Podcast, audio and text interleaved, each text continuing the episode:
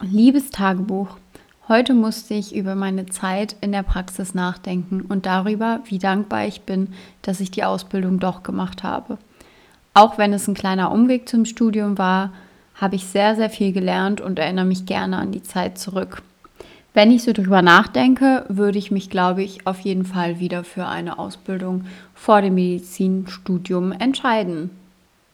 Und damit herzlich willkommen zu einer neuen Folge von Medjournals. Ich bin Laura. Und ich bin Julia. Und heute, wie ihr euch vielleicht mal wieder denken konntet, geht es um das Thema Ausbildung. Wie ihr vielleicht ja schon wisst, haben Laura und ich vor Antritt unseres Studiums beide eine Ausbildung gemacht. Beide sogar die gleiche Ausbildung zur Arzthelferin, medizinische Fachangestellte. Warum hast du denn die Ausbildung damals gemacht, liebe Laura? Ja, ich wusste mit meinem Notendurchschnitt, dass ich auf jeden Fall nicht sofort ins Studium reinkomme. Und dann habe ich mich halt informiert, was es so für Möglichkeiten gibt und ähm, hatte mich dann auch bei vielen verschiedenen Sachen beworben. Ich hatte mich auch für eine Hebammenausbildung beworben, für operationstechnische Assistentin und ähm, ich habe leider auch für die Krankenpflegeausbildung eine Absage bekommen mit der Begründung, ich müsste 18 sein und ich war halt zum Zeitpunkt 17, obwohl ich eigentlich auch von jüngeren Leuten in diesem Beruf ähm, gehört habe. Aber ja, und dann hatte ich halt auch ähm, mich zur medizinischen Fachangestellten beworben in einer Praxis direkt bei mir um die Ecke. Und ja, da wurde ich dann angenommen. ähm, genau, und so bin ich da reingekommen. Ja, und du, Julia? Bei mir war es eigentlich ziemlich ähnlich. Mir war auch klar, dass ich mit meinem Abiturschnitt nicht sofort einen Medizinstudienplatz bekomme und ich war dann nach meinem Pflegepraktikum ziemlich hin und her gerissen zwischen Krankenpflege und der Ausbildung zur MFA und habe mich dann letztendlich doch für die Ausbildung zur MFA entschieden, weil es da für mich einfach mehr Vorteile gab, über die wir später natürlich auch nochmal sprechen werden. Und so bin ich dann dort drin gelandet, habe sie durchgezogen und dann hat es ja auch nach der Ausbildung ziemlich schnell geklappt mit dem Studienplatz. Ähm, was kann man sich denn so unter einer MFA vorstellen? Was sind so die Aufgaben?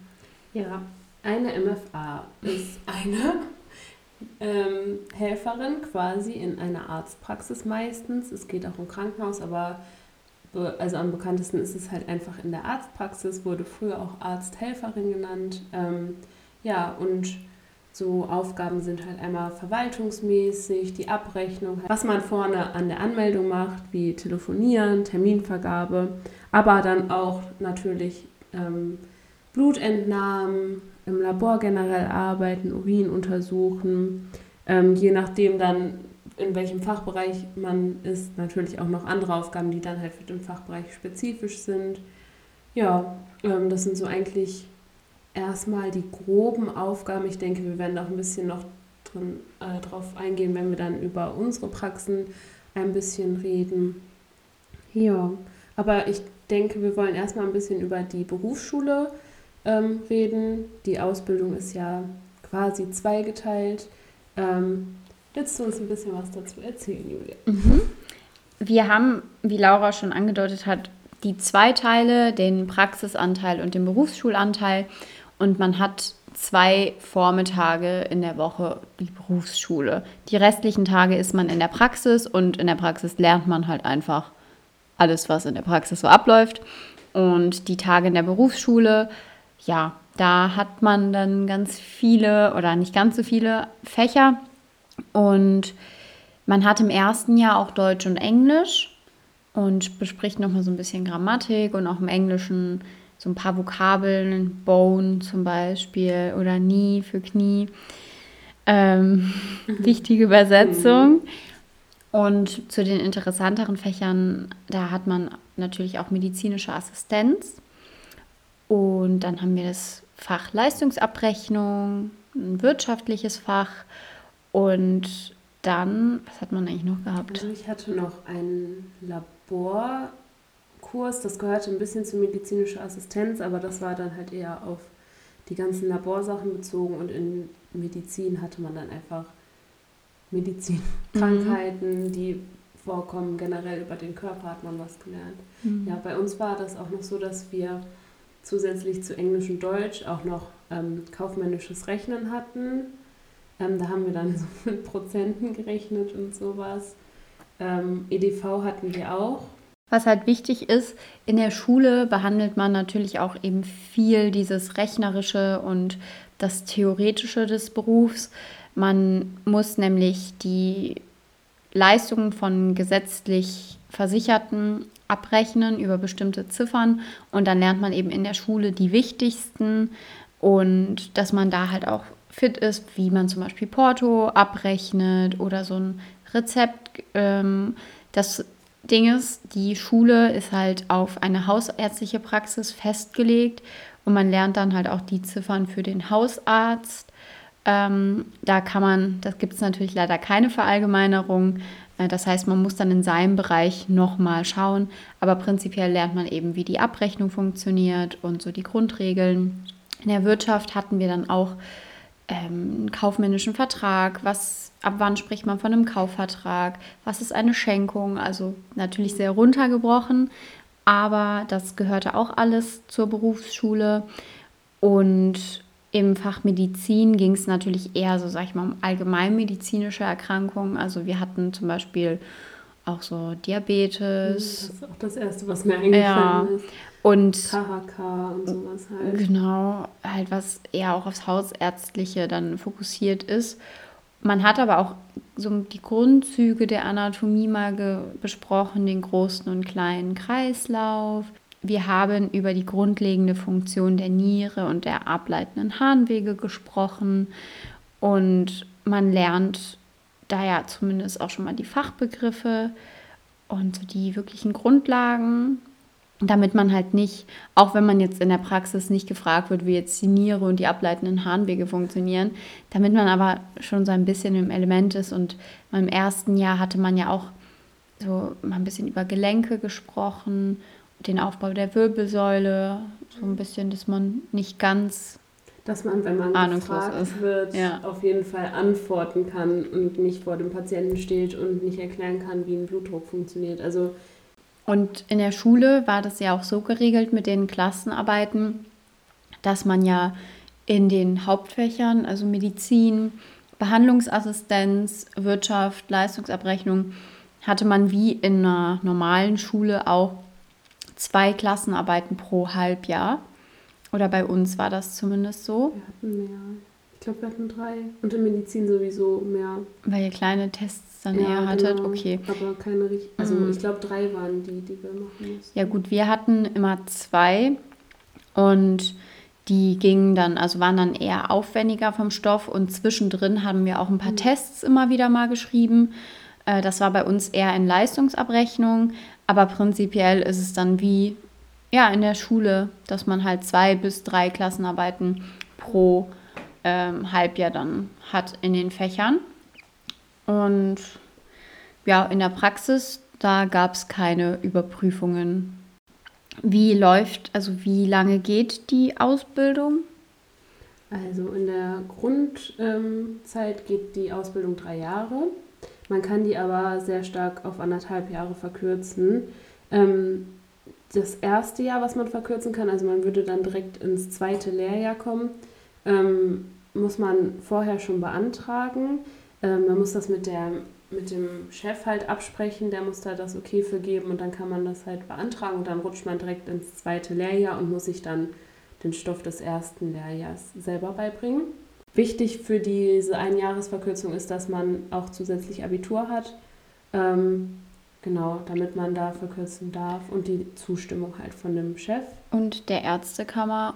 Genau, da, da, reicht man das dann ein, ähm, dass man halt mhm. verkürzt. Und man, wenn man auch irgendeine x-beliebige Ausbildung vorher gemacht hat, kann man auch direkt ins zweite Lehrjahr starten. Also das ist bei den Ausbildungen, bei mir war zum Beispiel eine in der Klasse, die mit mir im zweiten Jahr gestartet hat. sie hatte vorher eine Ausbildung zur Schneiderin. Äh, die zweite Verkürzung, die ähm, geht dann ein halbes Jahr. Das muss man einreichen auch und da muss man mindestens einen 2-0er ähm, haben auf dem Zeugnis halt von der Berufsschule. Muss auch wieder das Okay von dem Arzt gegeben sein und dann reicht man das auch bei der Ärztekammer ein und da kriegt man aber auch eigentlich, also ich habe von niemandem gehört, dem das nicht äh, gewährt wurde, wenn man diesen 2-0er-Schnitt hat. Ja, und dann macht man halt die Abschlussprüfung ein halbes Jahr früher.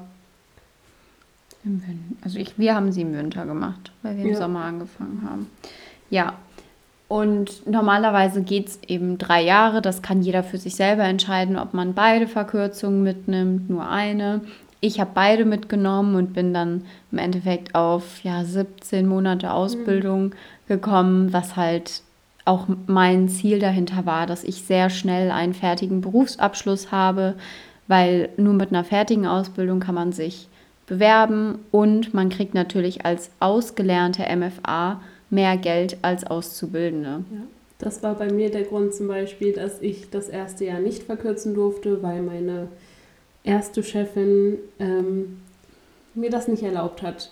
Also weil sie mich halt einfach als billige Arbeitskraft haben wollte. Ja, aber die meisten Ärzte sind da ja auch kulant. Willst du ein bisschen was zur Abschlussprüfung vielleicht erzählen, wie die so abläuft? Mhm. Also wie du ja vorhin schon angedeutet hast, hat man normalerweise eben nach anderthalb Jahren erstmal eine Zwischenprüfung und in Medizin, Leistungsabrechnung und Wirtschaft. Aber diese Zwischenprüfung wird nicht gezählt. Man bekommt eine Note schon, aber die Note hat keinen Einfluss auf die Fortsetzung der Ausbildung. Wenn man jetzt mit einer 5 da durchfallen würde, hat es aber keine Konsequenzen.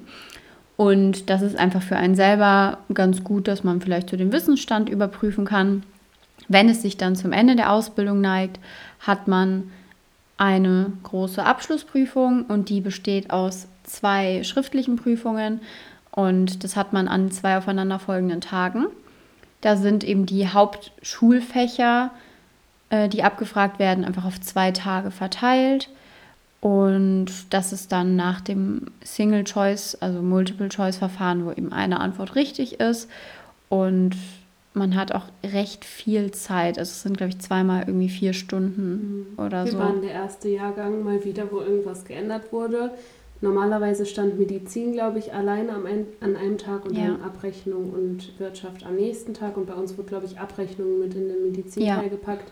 Deshalb ging der Tag natürlich ein bisschen länger als der Wirtschaftsteil.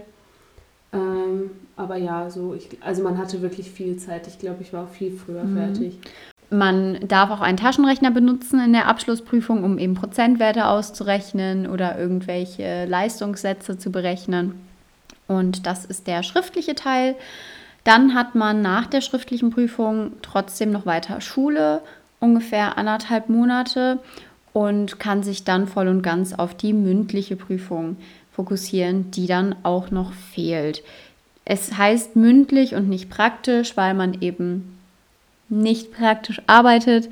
Am Tag der mündlichen Prüfung, die dann ja so anderthalb bis zwei Monate nach der schriftlichen stattfindet, muss man zwei Fälle ziehen und dann darf man sich für einen der beiden entscheiden und den muss man von Anfang bis Ende ähm, durch erklären und man muss halt in der Theorie erklären, wie man es in der Praxis machen würde. Also bei der Blutentnahme zum Beispiel erklärt man dann die einzelnen Schritte. Man setzt den Patienten hin, macht den Arm frei, desinfiziert, staut, tastet eine Vene, löst die Stauung, zieht sich Handschuhe an, wie das halt abläuft. Und ja, ich denke, was halt da manchmal das Problem ist, dass man dann so Sachen vergisst, wie zum Beispiel zu sagen, ich setze jetzt mal den mhm. Patienten hin, was man da in der praktischen, ja, da war das, was man in der praktischen Prüfung ja natürlich auch macht, mhm. weil es in einem drin ist. Aber so läuft das ab und man muss dann auch am Ende einen Abrechnungsschein ausfüllen, auch ein Rezept komplett ausfüllen, dass man halt sieht, man hat verstanden, wie man das macht, ob man auch alles Richtige ankreuzt. Und das ist eben die mündliche Prüfung. Das ging so eine halbe Stunde. Man hat 20 mhm. Minuten Zeit, den Fall zu präsentieren. Ja, genau. Und der zweite Teil ist dann quasi noch so eine Fragerunde, wo entweder Sachen gefragt werden, die man halt vergessen hat, damit man da noch die Punkte holen kann.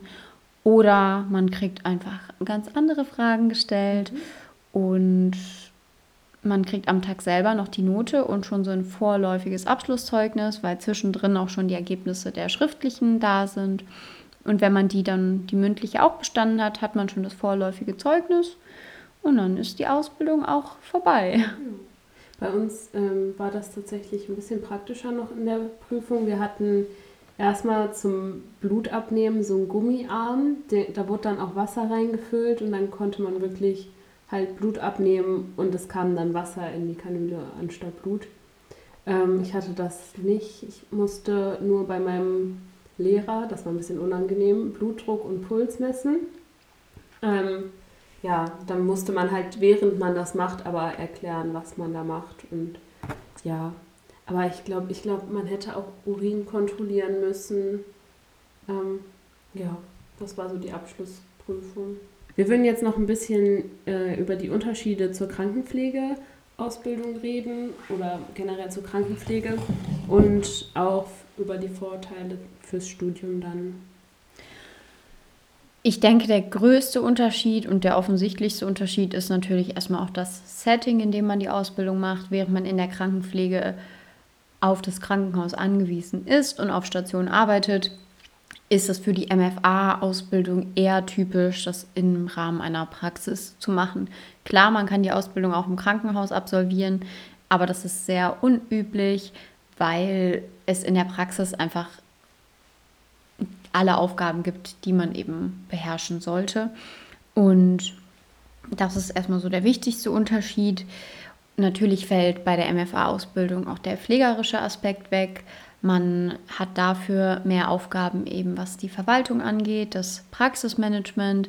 Man ist aktiv an der Abrechnung mit beteiligt und man hat natürlich auch nicht eben einen Patienten, den man dann über Wochen zum Beispiel pflegt, sondern es ist halt eben der Praxisverkehr, aber baut dann halt auf eine andere Art und Weise eben eine Beziehung zu den verschiedenen Patienten auf. Was so das Diagnostische angeht, würde ich sagen, ist man ziemlich gleichgestellt.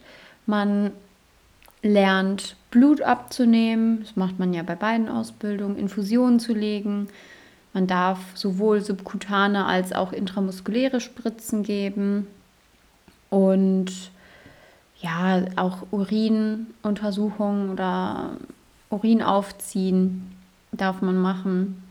Und ja, sonst dann natürlich auch, was man vielleicht als äh, Krankenpfleger nicht machen kann, ähm, die praxisspezifischen Untersuchungen zum Beispiel. Ich habe auch gelernt, wie man EEGs schreibt und wie man die Demenzdiagnostik macht. Das würde dann ja im Pflegealltag wegfallen. Was fällt dir sonst noch so ein an Unterschieden? Ach ja, die Arbeitszeiten natürlich. Man arbeitet nicht im Schichtdienst. Wenn man in der Praxis arbeitet, arbeitet man nach den Öffnungszeiten und die sind meistens eben ein bisschen äh, familienfreundlicher, aber ich saß auch schon, äh, montags war zum Beispiel mal mein Horrortag, da war ich wirklich von 7 Uhr in der Praxis bis 20 Uhr abends. Ja. Oder donnerstags auch. Ich habe es nie pünktlich zum Jamie Sex Topmodel nach Hause geschafft. Ganz schlimm. ähm, aber ja, die, dieser klassische Schichtdienst fällt weg. Nachtdienste und Wochenenddienste sind nicht drin und Feiertagsdienste. Man muss halt nur mit ähm, nicht den geregelten acht Stunden Arbeitszeit rechnen, weil das kommt selten vor. Mhm. Man bleibt halt so lange, bis der letzte Patient behandelt wurde. Und. Und dann muss man natürlich auch noch aufräumen, alles machen, was tagsüber liegen geblieben ist, an Dokumentationen, an Briefen, die verschickt werden müssen, Dokumente, die eingescannt werden und alles Mögliche. Den Anrufbeantworter abhören, die Rezepte auszudrucken und auch den nächsten Tag schon vorzubereiten. Das gehört natürlich auch dazu. Was natürlich auch nochmal ein Unterschied zur Krankenpflegeausbildung ist, ist die Möglichkeit, sie zu verkürzen. Äh, das ist ja in der Krankenpflege unter keinen Umständen möglich, während das bei uns ja durchaus möglich ist, was zum Beispiel für mich das ausschlaggebende Kriterium war, warum ich mich dann doch für die Ausbildung zur MFA beworben habe. Vorteile fürs Studium wären vielleicht einmal je nach Bundesland, dass es aufs Pflegepraktikum angerechnet wird. Was es halt sonst noch so gibt, wäre, dass man den Umgang mit Patienten schon mal lernt, dass man auch in den Arztalltag in einer Praxis reinschauen kann. Ähm, ja, man lernt Blut abnehmen, was später vor allen Dingen im BJ erstmal sehr, sehr wichtig ist. Hauptaufgabe. Genau. Und es ist auch einfach, also wir haben gemerkt, ich spreche jetzt mal einfach für uns beide, dass es einem schon auch im Studium, vor allen Dingen in so Fächern wie äh, EKM, also Einführung in die klinische Medizin, dass es einem schon sehr weiterhilft, weil man halt einfach Vorerfahrung gesammelt hat, wie bei vielen medizinischen Ausbildungen, ähm, dass man da einfach Vorteile gegenüber denen hat, hat, die gar keine Ausbildung haben. Man hat ähm, im Studium selber ein paar Module, die man dann nicht belegen muss. Bei uns gab es eben das Fach Berufsfelderkundung, auch mit einer Klausur am Ende, die jetzt zwar anscheinend nicht so anspruchsvoll war, aber das ganze Fach ist für uns weggefallen und da waren auch drei Praktikumstage mit eingerechnet. Also man hat auch durchaus Vorteile, wenn man eine Ausbildung hat, dass man dann halt, ja, bei uns war das ein komplettes Modul mit einer Klausur, die man dann nicht machen musste. Ja, und ich denke auch in der Vorklinik bringen einem Ausbildung, außer vielleicht zur Physiotherapie, weil man dann die Muskeln schon ein bisschen besser drauf hat, eher weniger. Aber wenn es dann in Richtung Klinik geht und man dann halt auch in seinem Fach da schon mal zumindest so ein paar Erkrankungen gehört hat und einem das nicht ganz fremd vorkommt, wird das auch am einen, also helfen, dass man nicht ganz von Null anfängt und was Laura auch schon gesagt hat, der Umgang mit den Patienten und auch diese ganze Diagnostik, wirklich das Praktische, das verlernt man dann auch nie. Und wenn man dann weiß, dass man zumindest Blut abnehmen kann, ist man dann auch für die Formulaturen schon ein bisschen, denke ich, gestärkter und motivierter. Und ja, man wächst ja auch in seinen Aufgaben und es hat auch im Reifeprozess sehr viel zu, also äh, ganz, ganz viel Gutes getan, dass man auch mal in so einem Angestelltenverhältnis war und sich halt auch mal mit Sachen befassen muss, die einem jetzt gerade nicht so passen. Wo hast du deine Ausbildung gemacht? Warst du beim Hausarzt? Nein, ich war beim Kinderarzt. Ähm, ich wollte das eigentlich von Anfang an machen, irgendwas mit Kindern. Und äh, ja, ich war tatsächlich bei zwei Kinderärzten. Bei der ersten Praxis hatte das nicht so gut geklappt, aber in der zweiten Praxis war ich sehr, sehr, sehr glücklich. Beim Kinderarzt hat man jetzt nicht so viel Blutentnahmen, die man macht. Ich weiß jetzt nicht, wie das in anderen Praxen ist, aber bei mir war das auf jeden Fall in beiden Praxen so, dass das die Ärztin gemacht hat. Ich habe bei den Impfungen assistiert ähm, wir haben dann immer simultan geimpft, die Ärztin ins eine Bein, ich ins andere. Ähm, bin durch die Räume mitgegangen, habe da dokumentiert, habe halt assistiert in den Räumen, aber ich habe auch mit den Kindern die Entwicklungsdiagnostiken gemacht vor den Vorsorgeuntersuchungen, habe mir da schon mal ein Bild verschaffen können über den Entwicklungszustand, habe das dann auch mit der Ärztin halt besprochen bevor sie dann in den Raum gegangen ist und das äh, Kind dann auch nochmal darauf geprüft hat. Ja, das war eigentlich so, waren die Aufgaben, die mir am meisten Spaß gemacht haben. Dann gab es natürlich auch noch die Verwaltung. Wir hatten eine, ähm, eine Arzthelferin, die die Abrechnung gemacht hat. Das wurde uns dann erspart, aber wir haben dann Termine vergeben vorne oder ähm, Dokumente eingescannt, gefaxt, also diese ganzen Aufgaben. Aber vor allen Dingen mit den Kindern zu arbeiten, hat mir sehr viel Spaß gemacht. Ja, und wo hast du deine Ausbildung gemacht? Ich war beim Neurologen und beim Psychiater und mein Arbeitsalltag sah ganz, ganz anders aus. Also das ist vom Arbeitsverhalten her, also kommen die Patienten einfach ins Arztzimmer rein und sprechen mit dem Arzt, da brauchen wir nicht da zu sein. Die machen dann auch die Dokumentation schon. Das ist jetzt nicht so, dass man da mitgeht wie bei dir. Ähm, ich habe dann wirklich eher ganz viel Diagnostik gemacht. Also wir hatten den ganzen Vormittag über Blutentnahmen. Dann hatten wir auch richtig viele intramuskuläre Injektionen und immer mal wieder auch eine Infusion, die angelegt wurde, wenn da irgendjemand zur MS-Therapie kam. Abgesehen davon hatten wir dann auch noch die fachspezifische Diagnostik EEGs, da kann man Hirnströme mitmessen. Dann habe ich auch die Demenzdiagnostik gemacht, also die Fragebögen mit den Patienten durchgegangen und auch die Nervenleitgeschwindigkeiten gemessen. Ähm, das, indem man so kleine, die Nerven reizt, indem man kleine Stromstöße gibt. Das ist eigentlich ganz cool, es tut auch nicht weh. Und die Sachen habe ich dann auch ausgewertet, also die Demenzdiagnostik und die Nervenleitgeschwindigkeiten. Bei dem EEG habe ich keinen Unterschied gesehen, aber die anderen Diagnostiken durfte ich oder sollte ich vorher auch schon auswerten, dass halt für die Ärzte schon ersichtlich war, ob es sich jetzt hier um eine Demenz handeln könnte oder auch nicht. Und das war so das Praktische. Am Tresen selber natürlich auch Patienten aufnehmen, Termine vergeben, ans Telefon gehen und dieses ganze Organisatorische machen. Ich habe die Abrechnung auch immer mitgemacht, ähm, weil bei uns wollte mein Chef, dass wir alle theoretisch alles machen könnten und das fand ich auch sehr interessant, war jetzt nicht so meine Lieblingsbeschäftigung.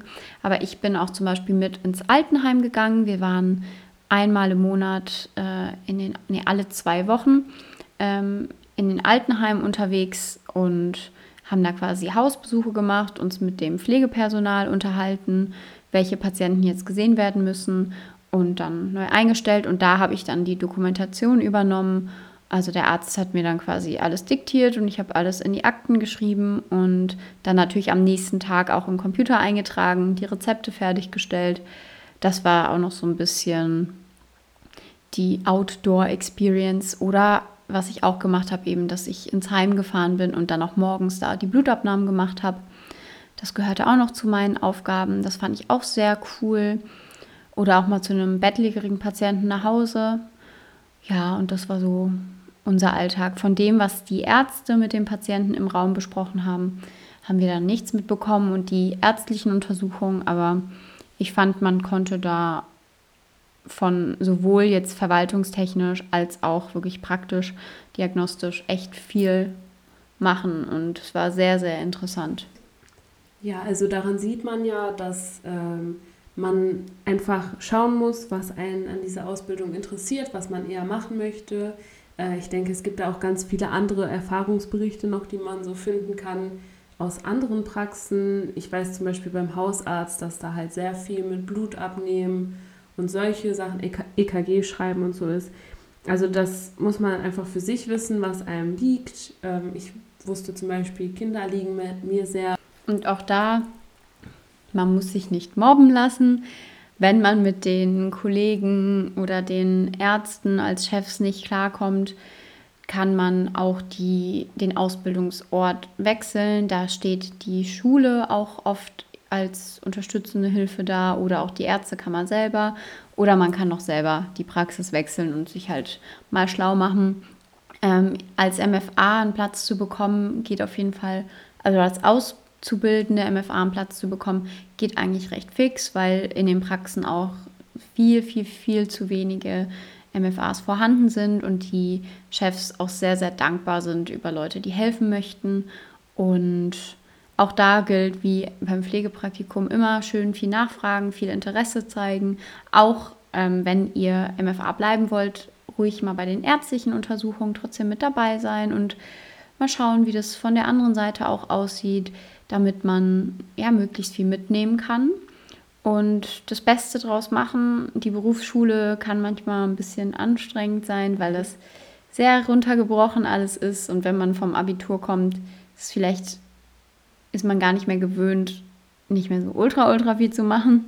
Ähm, aber es ist eine schöne Ausbildung und ich finde, die sollte nicht schlecht geredet, geredet werden und die Vergleiche mit der Krankenpflege sind meiner Meinung nach auch unangebracht, weil es halt wirklich einfach ganz unterschiedliche Ausbildungen sind und es muss halt jeder für sich selber entscheiden, womit man sich wohler fühlt und welche Vorteile oder Nachteile halt überwiegen. Kurzer Einwurf noch. Äh, traut euch wirklich zu sagen, wenn euch was nicht passt. Bei mir war auch das Beste, was passieren konnte, dass ich gezwungen war, die Praxis zu wechseln. Ich habe mit der Ärztin und auch noch mit den Arbeitskollegen immer noch Kontakt und es ist einfach also es war einfach das Beste, was passieren konnte. Und da auch sowohl die Ärztekammer, die Frau, die da angestellt war für uns, als auch unsere Lehrerin, die waren so süß und haben sich so gut gekümmert. Also traut euch da wirklich. Ihr müsst nicht drei Jahre lang, anderthalb Jahre lang so unglücklich sein. Das tut euch nicht gut. Ja. Vielleicht unser Tipp mal wieder am Ende. Ähm, traut euch, was zu sagen. Und wir hoffen, wenn ihr euch die Ausbildung vorstellen könnt und das vielleicht machen wollt, dass ihr dann Spaß daran habt. Genießt die Zeit. Wir wünschen euch ganz viel Glück und drücken euch die Daumen, dass ihr das schafft. Und vielleicht hilft euch ja die Ausbildung, ins Studium reinzukommen. Äh, wenn ihr noch Fragen habt zur Ausbildung oder euch noch irgendwas anderes auf dem Herzen liegt, könnt ihr uns jederzeit auf Instagram schreiben. Da heißen wir Midjournals Podcast. Und ansonsten war das eine kleine Vorstellung zur Ausbildung zur MFA. Wir, wir hoffen, es hat euch gefallen. Und freuen uns auf die nächste Folge. Tschüss. Tschüss.